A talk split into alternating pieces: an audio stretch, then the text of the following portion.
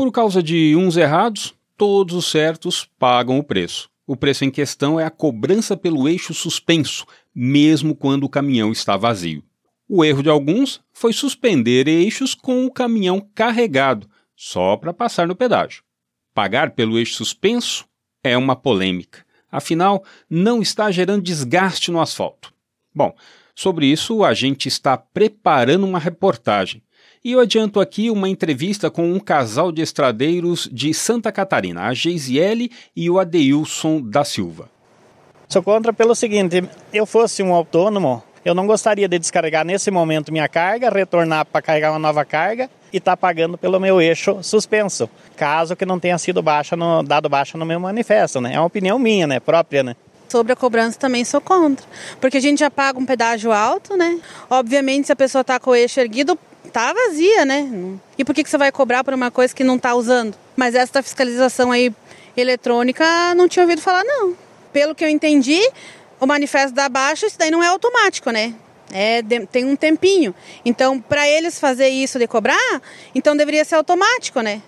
Automático que o manifesto desse baixa automaticamente, né? Descarregou, já dá baixa. Sim, já dá baixa. Aí ninguém sairia no prejuízo, né? Era o certo. É isso aí, falou tudo.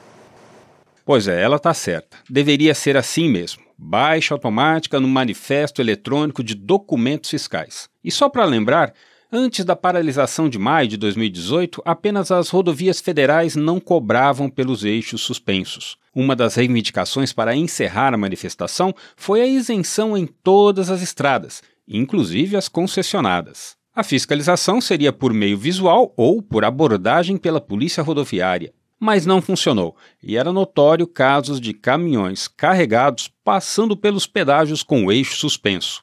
Isso incomodou os concessionários de rodovias, que perderam a arrecadação. E para resumir a história, veio a tecnologia para fazer a fiscalização eletrônica.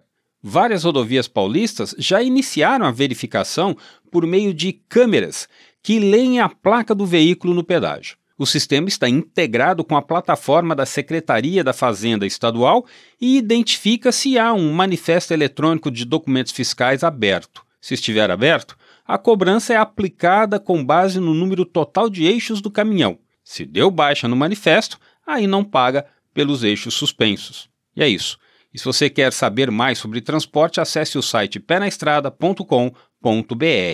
De São Paulo, Jaime Alves.